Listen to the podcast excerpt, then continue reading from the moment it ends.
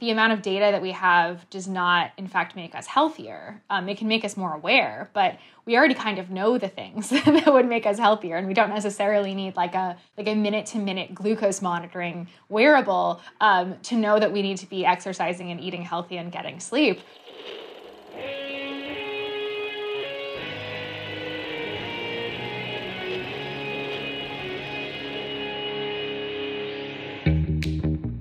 Welcome to Back to the Future podcast. My name is Victor Sadia, and I talk with brilliant minds and hearts of people who want to uproot and transform the current health and wellness paradigm. Good morning, good afternoon, good evening. Today we have Arielle Pardes. Arielle Pardes is a journalist and senior writer for Wired, where she writes about Silicon Valley, startups, and the culture of technology. Previously, she was senior editor for Vice. She studied philosophy at the University of Pennsylvania. Arielle, thank you so much for being here. Oh, it's an honor. Thank you for having me. So, you studied philosophy and gender studies. Why? Why? Hmm. I arrived at university thinking I would be an English major. I always wanted to be a writer. Um, I had such an appreciation for for books and for the ways that writers engaged with the world. But when I arrived at university, I found that studying literature just wasn't quite the right way to answer the questions that I had at that time. Like, you know, when you're 18, 19, 20 years old, you have a lot of thoughts about why you're here and what your purpose is and how you're supposed to be happy and how you're supposed to get along with other people. And philosophy just perfectly sets you up to explore those questions. Um, so I took one philosophy class and, and just kind of fell in love. Um, and similarly with gender studies, I think that discipline is is a lot about kind of answering the questions that naturally arise as you are coming up in the world and exploring your own identity and the way you fit into society. And so it, they just felt like you know courses um, and disciplines that were were naturally answering the questions that I had at that time in my life and um, I think you know now that I'm older, I still turn to those frameworks all the time in in my work and in my personal life to try to you know find a way through things that feel complicated. It's funny because you you went looking for answers, and philosophy and gender studies uh, won't give you those. it's true. And actually, I, I think gender studies being in a sense the necessary evolution of deconstruction and critical studies it goes further, saying that no possible answer uh, will emerge anytime, anywhere. And and how can we stay in the unknown? I think that's that's one of the main things. So how to transfer those those things into journalism now that you became one yeah well i mean i think the the impulse is is very similar right journalists you know the, the, the whole purpose of the profession is to ask really good questions and hopefully arrive at some kind of answer. But if the question is good enough, there isn't an obvious, straightforward answer. There, there are going to be very many different perspectives on a particular issue. And so I think the impulse is is exactly the same. I'm just a curious person and I love complexity and contradictions and um, you know talking to people about the future. I mean, as a technology journalist, you get this all the time, right? You ask 10 different people what the future is going to look like and, and which innovations are going to get us there the fastest. And you'll get 10 completely different answers. Um, and so the job isn't necessarily to decide which one is true, but to kind of find the things that are most compelling and rich and contradictory and complicated and, and, and dig into those um, so that people, I think, can decide for themselves. And is that your experience working in journalism in general? Because there's a lot of journalism that will try to get one answer or, or just show one side of the story because that's what the audience in a sense needs and it leads mm-hmm. to polarization and eh, etc i love the way you talk about journalism but is, is this your experience in general or or you feel that not many outlets are ready to to stay in the contradictions? Yeah it's a good question. I think our our expectations of the news media are very different today than they were like 50 years ago. And they're also very different when you look at a newspaper or like an online news engine and a magazine. And I, I'm very lucky that I work for a magazine because I think that medium offers a little bit more space to be nuanced and to um, chew on things that you can't quite figure out in a day, right?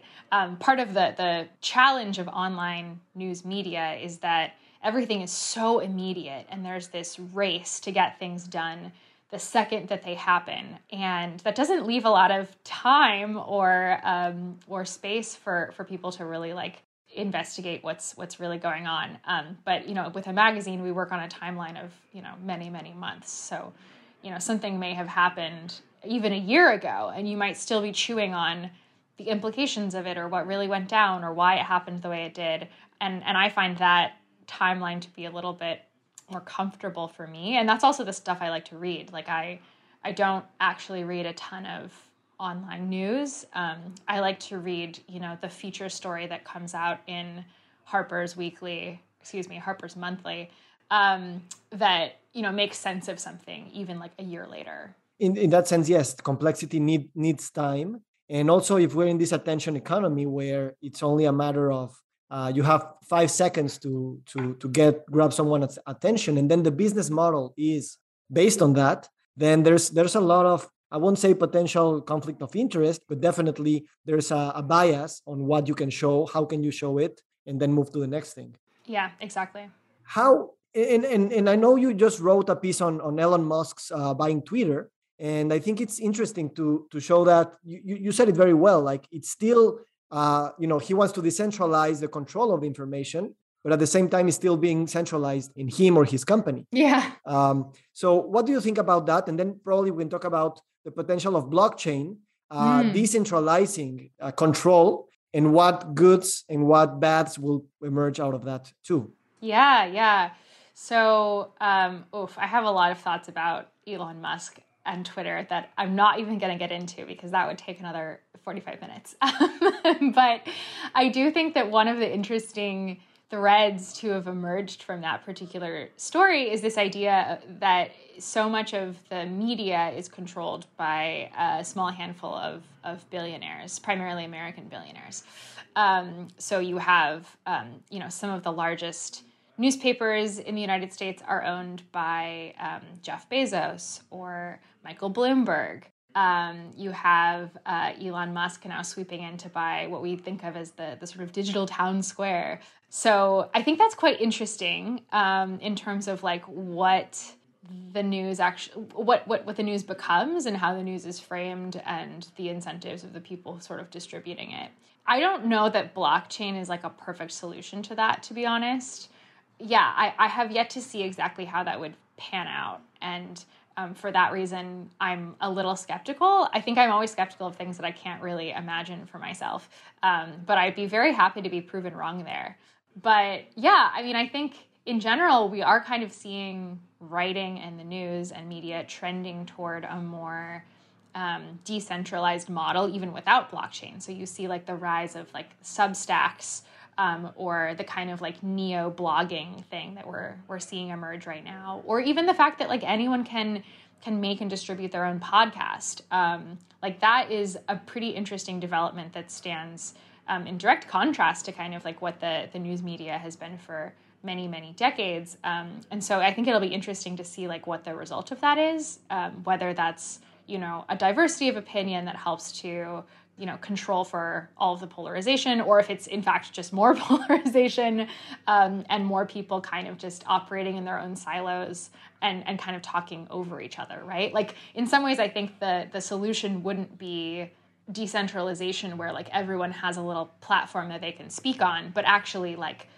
something that's collaborative right? In some ways we do want to come together in a more centralized way. We just want to do it such that it promotes conversation and not just people talking over each other and arguing. Yeah, and you said a lot of words that we repeat a lot in this podcast uh, re- related to the uh, medical health wellness industry, which is decentralization, uh, not working in silos, and looking for the empowerment of the patient or the health professional in deciding for its own uh, health you work in a sense uh, well you, you, your main topic is tech no in, mm-hmm. in, its intersection with the social the cultural and even the, what we can term as health. What drove you to or what still drives you to keep writing about health? What's the question that's still in your mind all the time when you're when you're talking about health?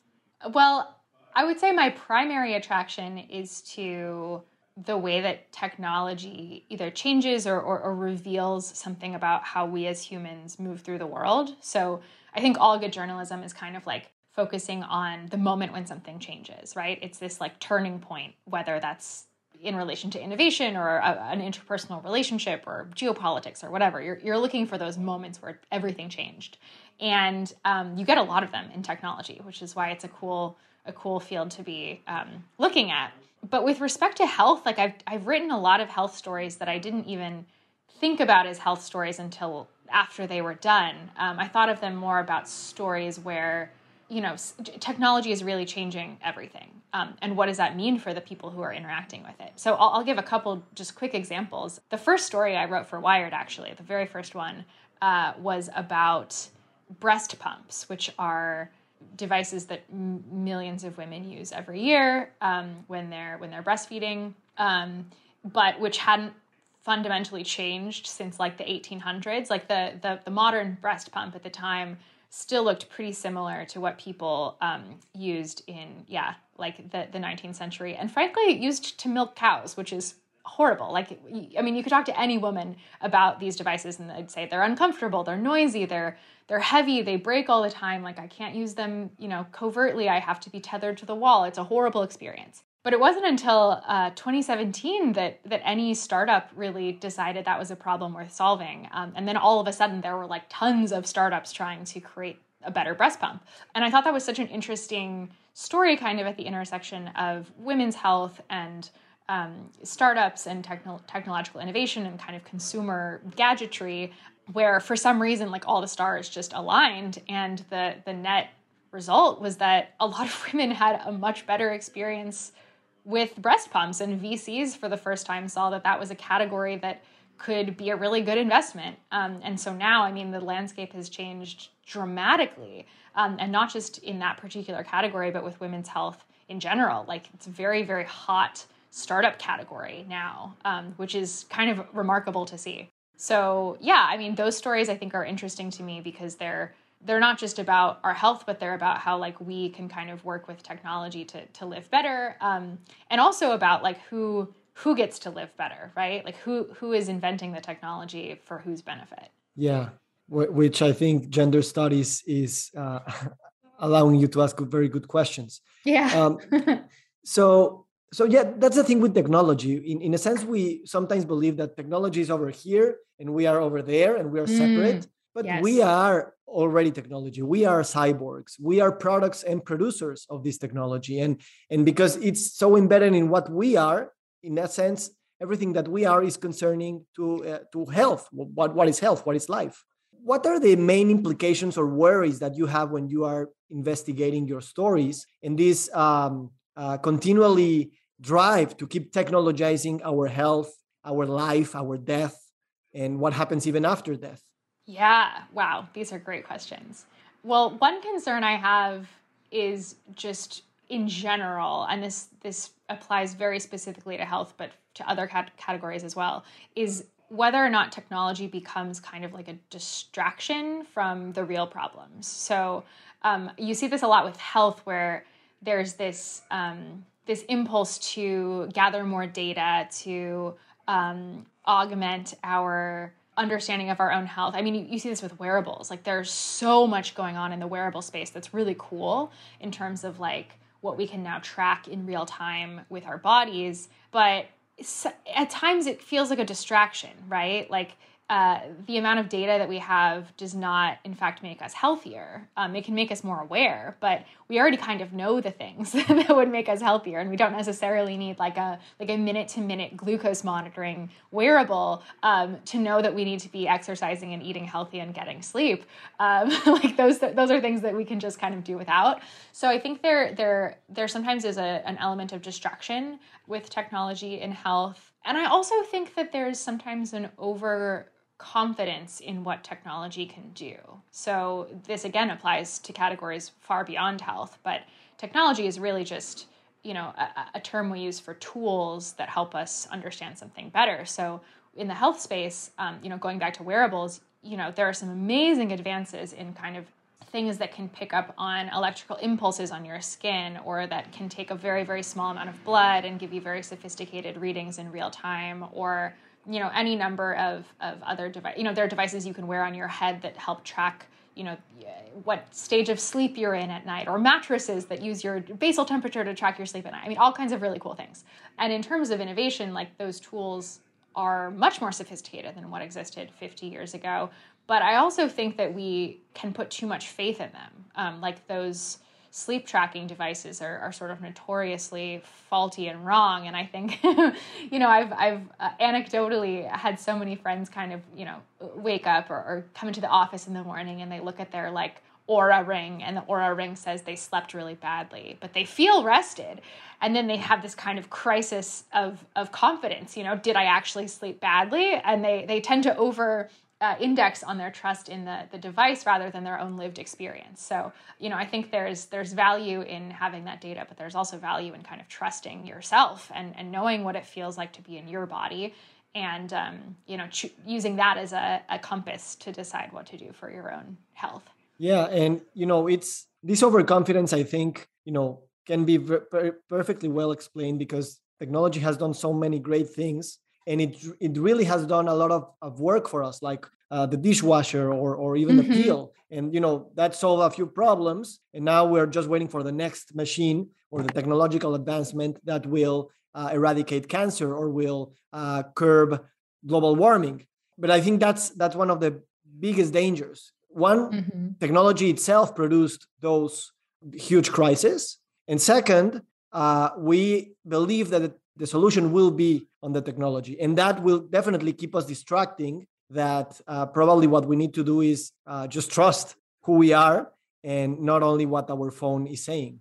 Yeah yeah totally. I wouldn't be surprised if in the next you know decade or two there's a group of people who kind of move toward more simplification in their relationship to technology. I guess we're kind of already seeing this in some respect. Like there was a movement some years ago for people to ditch their iPhones and get what are called light phones. So, like, really beautifully designed phones that do kind of the basic things you need. There's like a map function, and you can, you know, uh, make a phone call and call an Uber, but there's no social media on it. And, uh, you know, I, I think there is this kind of like societal impulse toward simplification and to like be free of distractions and i don't know I, I, I, can imagine a kind of stratification in the future where like there's a group of people who is highly tethered to their devices and they're they're sort of hoovering data from their own you know bodies and, and lives at all times. And then there's like another group of people that's like just craving simplicity and wants to kind of like live the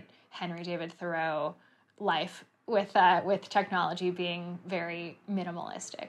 I read a few weeks ago. Uh, there's a, a, French, well, it's a, a, Spanish philosopher, Paul Preciado, in, in queer studies and gender studies, and he said that he believes that the future of, uh, of, of our planet and our species, because it's really in danger, is that we need to move into a, an epistemological model more related to something that he calls a techno animism, which mm-hmm. is really embodying that we are technological through and through but at the same time, we need to, to have this animistic uh, sense of being, ontological being, that we are connected between each other, between the, the, the planet, the species, and everything. It's an interesting proposal, right?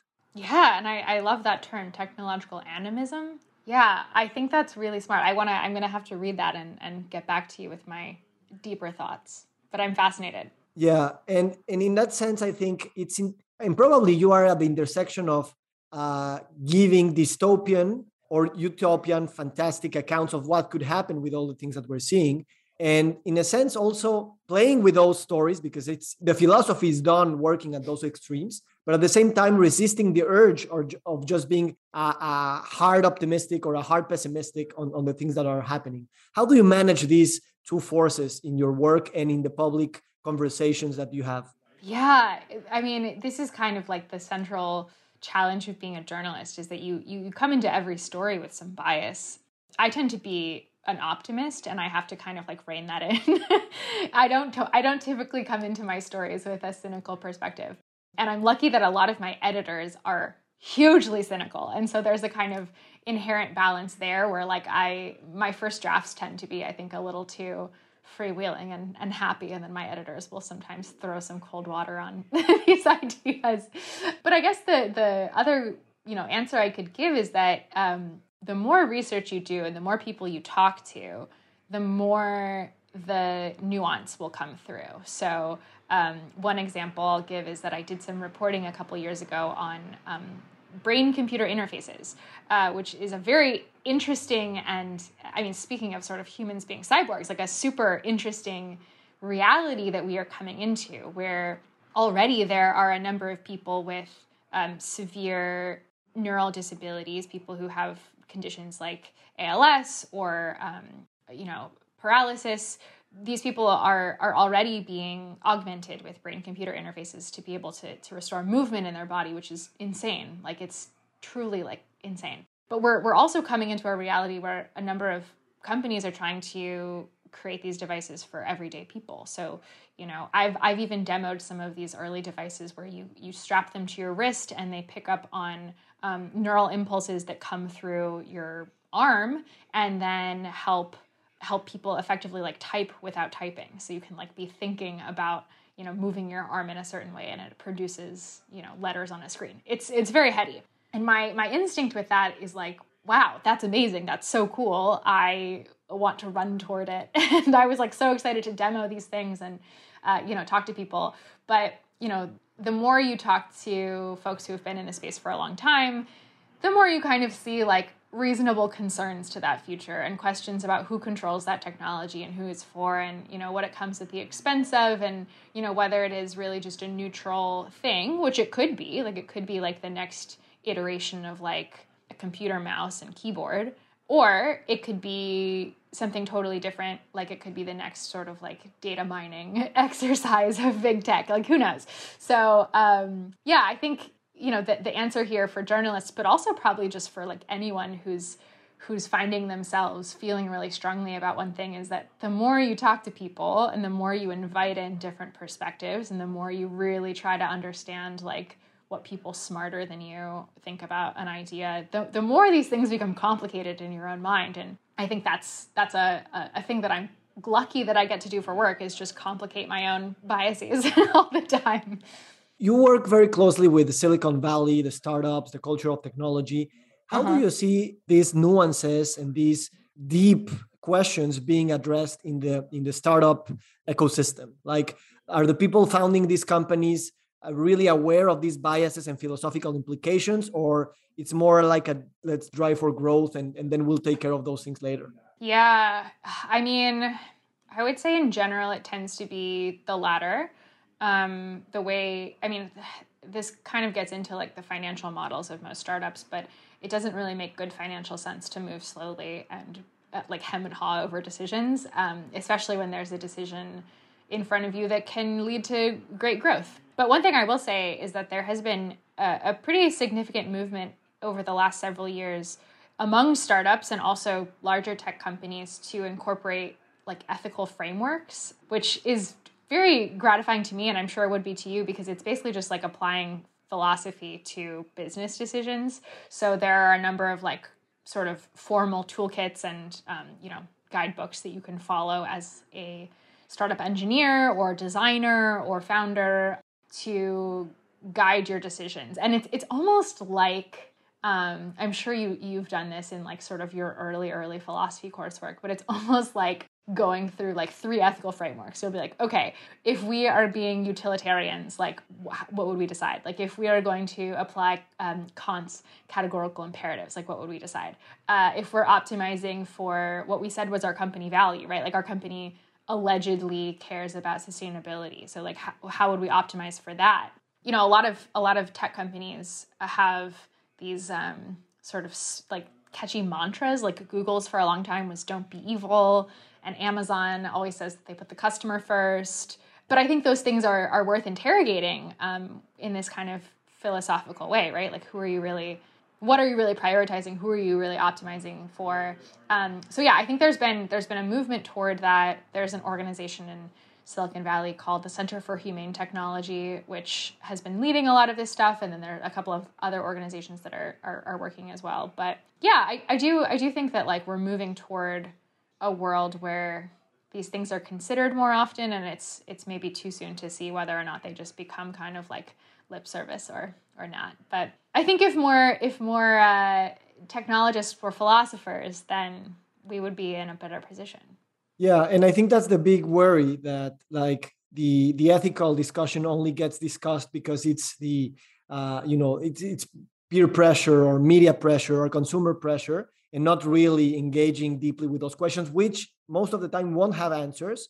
And the same product that you're pushing will create new questions that there's no way that we there, there are a lot of unknown unknowns. Mm-hmm. and and so this is always the the dilemma with biotech and all those things. Like ethics is is always a step behind by necessity because those problems weren't even uh, probable uh, possible or probable because the technology wasn't even there with, with cloning with abortion with you know all we know all the things that, that have been happening and will continue. So yeah and in a sense it's it's it's going back to this animism in a sense that you know it's really a, a, not only of philosophizing intellectually but also emotionally. Like who we are and what is death and, and what are we doing here? And and you know paradoxically and, and capitalism and technology will do this all the time. We'll take these big things. You've done a lot of work in the technology of death and the future of grief and i would love to hear some stories of this. And package it and give it and giving it to you back as a product that you will pay a membership for it.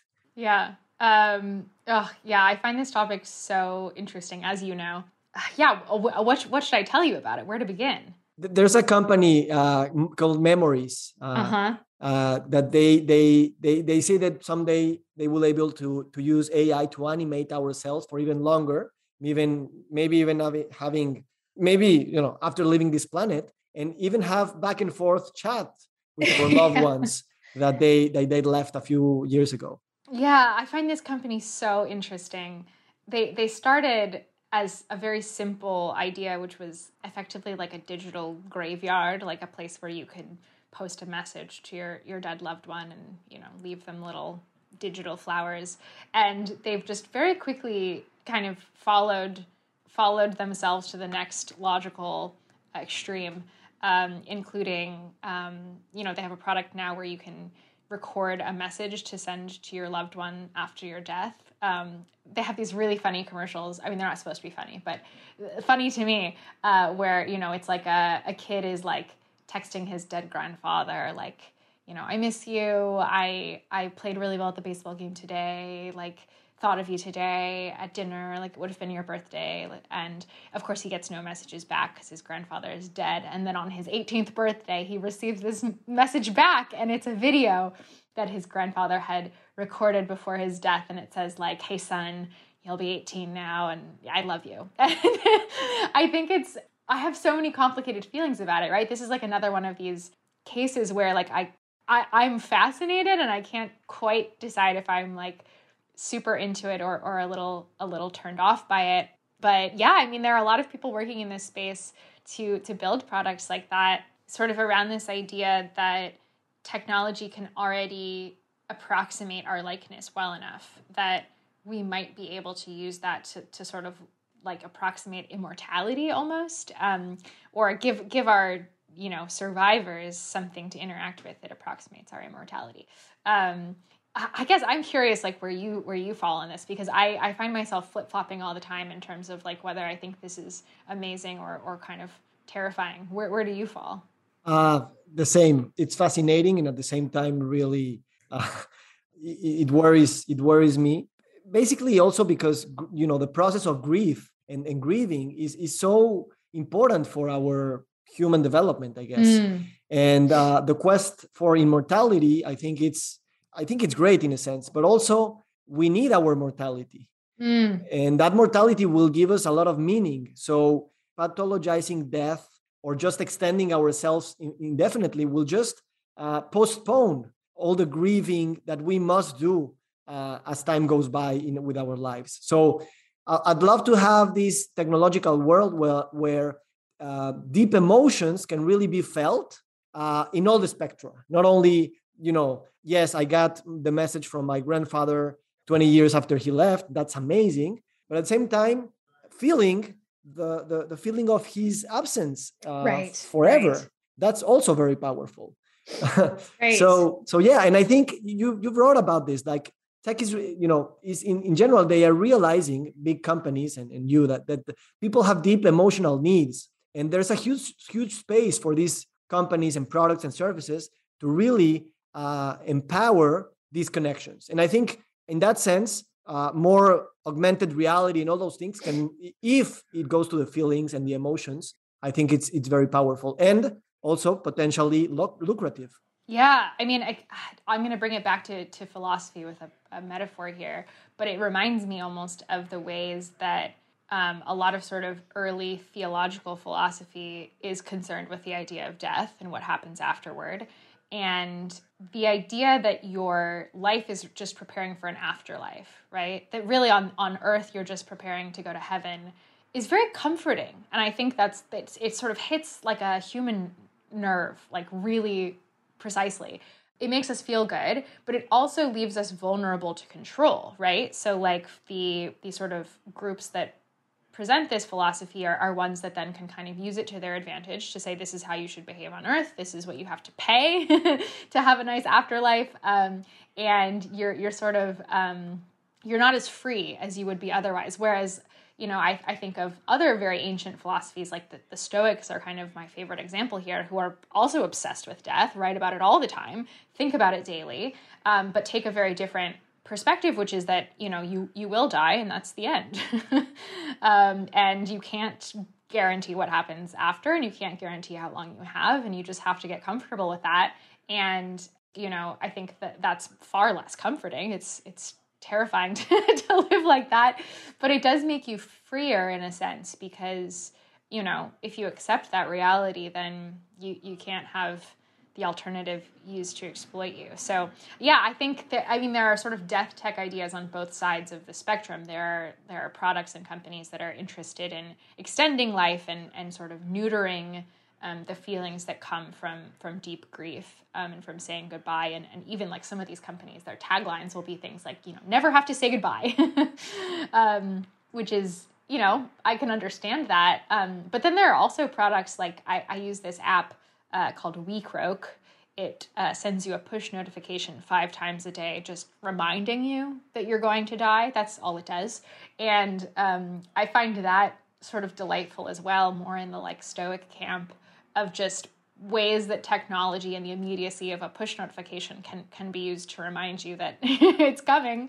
You don't know when, and uh, you can't do anything about it. You just have to accept it. So I, I quite like that one as well. Yeah, I'm sure this this uh, democratization of experiences and because that's the good thing also about apps that they're they're they're diverse and we're addicted to them and in a sense we'll get to explore different ways of dealing with death and grieving through them. And then that will eh, necessarily evolve this cultural meaning of, of what death means and what death is. And in that sense, I think it will be, I think, good because we will have more narratives to work with instead mm-hmm. of this religious uh, narrative that we live in the West, in a sense. Uh, and, and other philosophies are really, you know, they're not part of our our vision so yeah it, that will be that, that that will be great and it's already happening that's the cool thing yeah it's it's a it's a pretty nascent space which is cool um, i always like finding those spaces in my work because it's i mean you if you kind of get in early you can kind of know everyone who's who's working there. So um, yes i very much aspire to be like a death tech writer for for years to come until my death. Sounds amazing. Uh, i think that it's great gasoline for for a life. Yes. And, oh uh, beautifully put. yeah and and at the same time you'll you'll you'll help us uh, you know your readers your your the stakeholders that that will read your your metaphorical your philosophical and your existential dilemmas uh, will certainly uh, make their way in their own lives in their own companies and in their own way of consuming uh, media and, and apps and i think that's uh, you know i'm very much like you in that sense that's the important thing is the question, not only the answer. Mm. The, the, mm. same way we started with this uh, conversation. Mm-hmm. So, just tell me a, a, little bit about your your personal life. Uh, why why did your father change your your your last name, or his last name? Oh, this this is a it's it's a story. I should also say that I I've heard multiple versions of this story growing up, and so I cannot confirm that this is the true one. This is just the one that um, I've heard the most. But uh, you ask different members of the family, and they tell you different things. But the the, the short version is that my father's given last name was Pollock. My paternal grandfather is Polish, and um, that was the name that my my father grew up with. And uh, in his his late teens or early twenties, he um, was kind of finding his way in life and ended up uh, working as a shepherd on a kibbutz in Israel, as as one does when they're finding their way in life, and um, had this kind of like spiritual moment where he was looking out on his sheep and these like rolling hills and uh, saw in the distance this just spectacular orchard. And the, the word for orchard in hebrew is pardes but it has like multiple meanings. It also refers to kind of like not just any orchard but a almost like garden of eden kind of orchard. And it's also an acronym for a way to read the torah.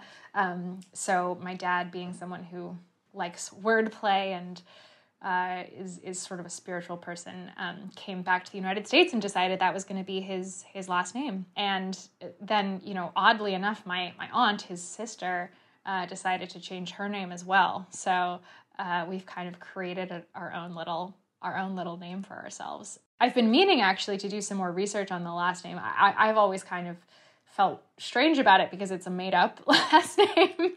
it doesn't like connect to anyone else in the world.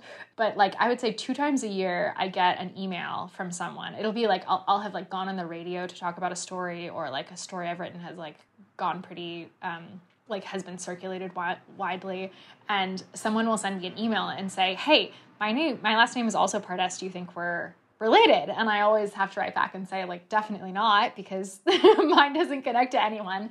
But um, i have found this whole like tribe of pardes people in the world and i kind of want to like, cr- like connect them to each other and make like our own little pardes tribe.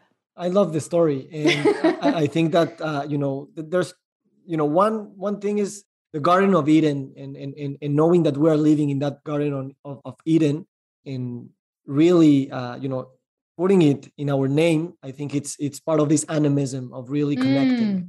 and the second thing is naming things. And as you know as a philosopher and as a journalist the name we give stuff is very important.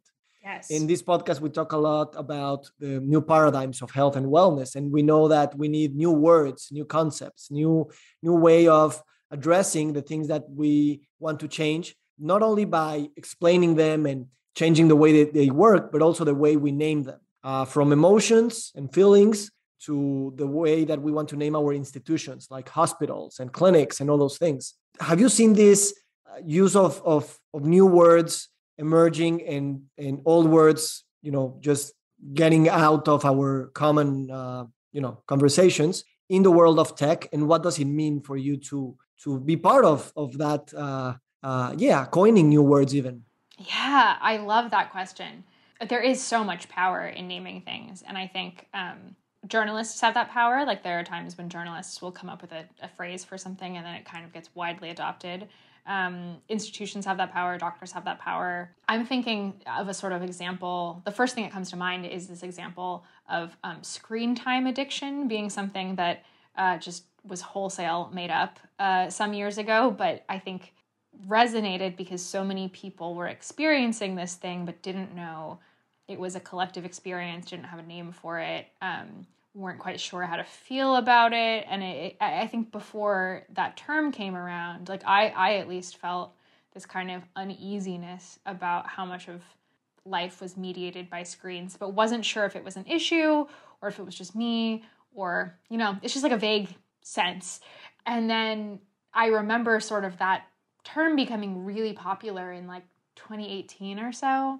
And feeling like all of a sudden there was this huge momentum about like what to do about it and how much screen time was too much and what what was really the threshold of addiction and like you know uh, it wasn't just sort of like technologists and, and parents and educators weighing in but it was like actually like clinicians weighing in about what were the effects of too much screen time and what was the relationship to mental health and what was the relationship to physical health and was there really something called tech neck which is like when your neck gets stuck in a weird position from looking down at your phone too much. Um, so yeah i mean i think there's huge power in that. Um, and you know, of course, like the interesting thing with that case is that I think the fervor built up really quickly and then there was this like backlash to it. Like people were like that's that's not an appropriate use of the term addiction. And like we don't actually know what the effects of this thing are is because we haven't studied it. And there's this kind of like um you know uh, skepticism skepticism that comes in after the initial wave of excitement. But you know with that example like that's that's something that i think about a lot. And um, i'm grateful that there is a term for it because it, it it provides sort of a framework with which to think about like what is happening in that space.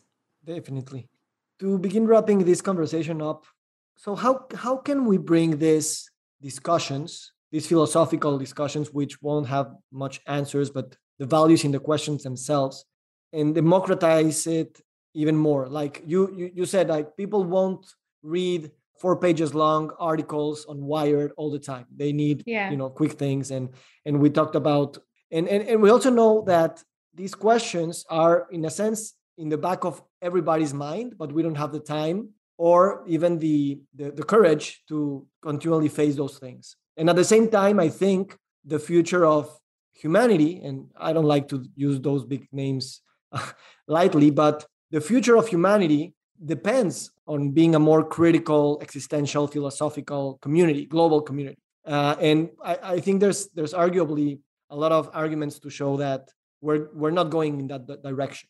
So on top of being a great journalist as you are, are there any other ways that we can legitimize these conversations and you know potentially push them through the medical, the cultural, the social, the political, the educational realms of, of our life?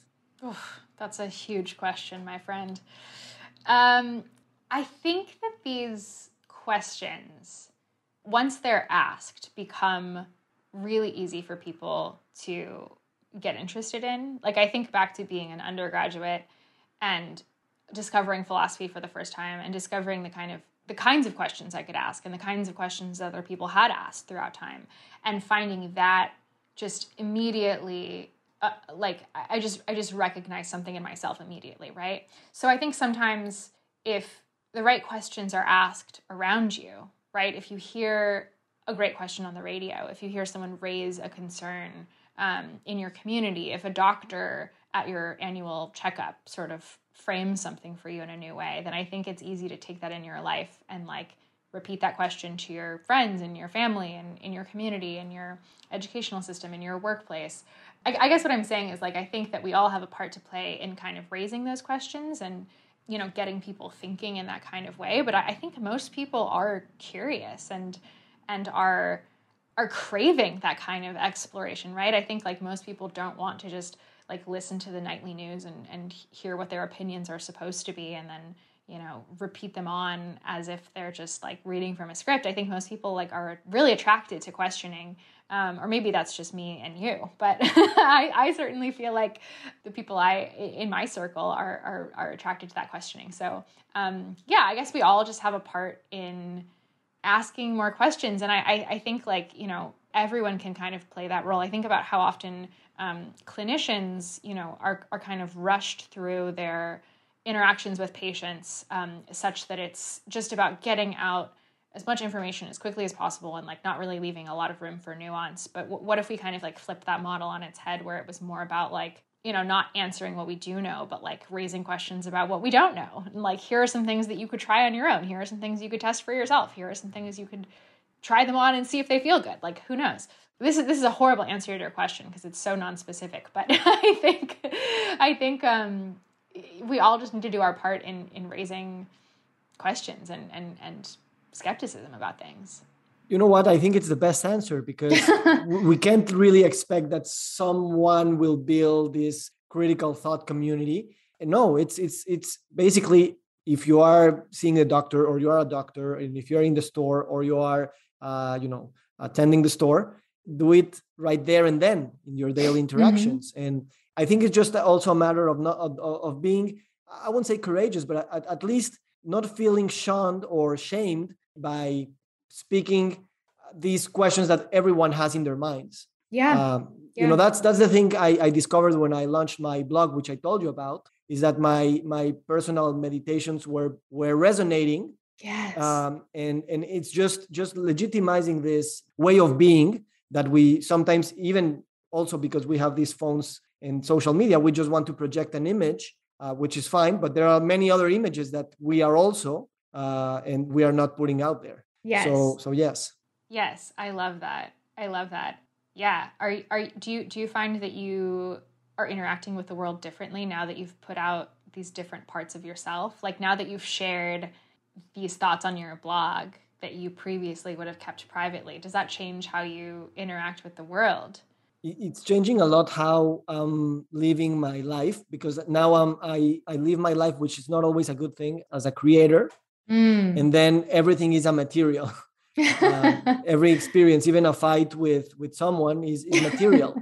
but at the same time, it's a very therapeutic way of seeing your life, and existential way of seeing your life. That this this is not the end, and we are in a process always. So as always with artistic creation, there's good and bad things with your own personal way of being, and there's no way of of uh, really um, hiding that. And and now with, with with our phones and the social media, it's it's already happening. Is that we are more a bit more conscious that this is already happening yeah. instead of just uh, uh, uh, uh, you know posting a photo expecting that that's that's not really an interaction with the world and the world is, is seeing you in that way and then you will keep projecting or not images that that world will resonate with or not and and, and you have an article on this like living your life through the numbers that mm-hmm. the social media gives you like mm-hmm. we don't mm-hmm. realize that we the, the, the rules that we create to ourselves to act within the system are based on the, the amount of followers, the amount of clicks, the amount of things that we can measure. And it's really messing with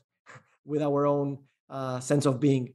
Do, do you yeah. want to share about that? Yeah. Yeah, yeah. Um, oh, yeah. I have lots to say about this. It, the the piece was basically an experiment in demetricating my social media. So using a bunch of little. This is before Instagram was hiding the likes, decided to hide the likes on their um, platform.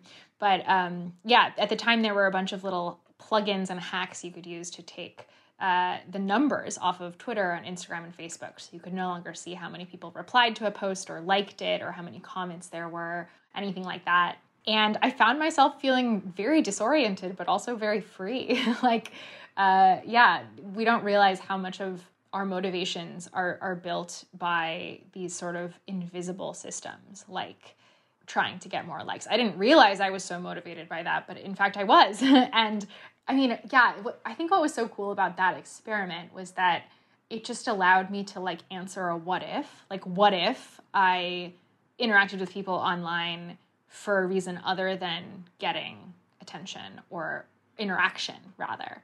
And i think you know that goes back to what we were saying about questioning right? Like you don't have to have the answers. You don't have to necessarily want to change the status quo. Um, but i think it's really important to constantly be asking what if you know what if things were different? What if they were completely different?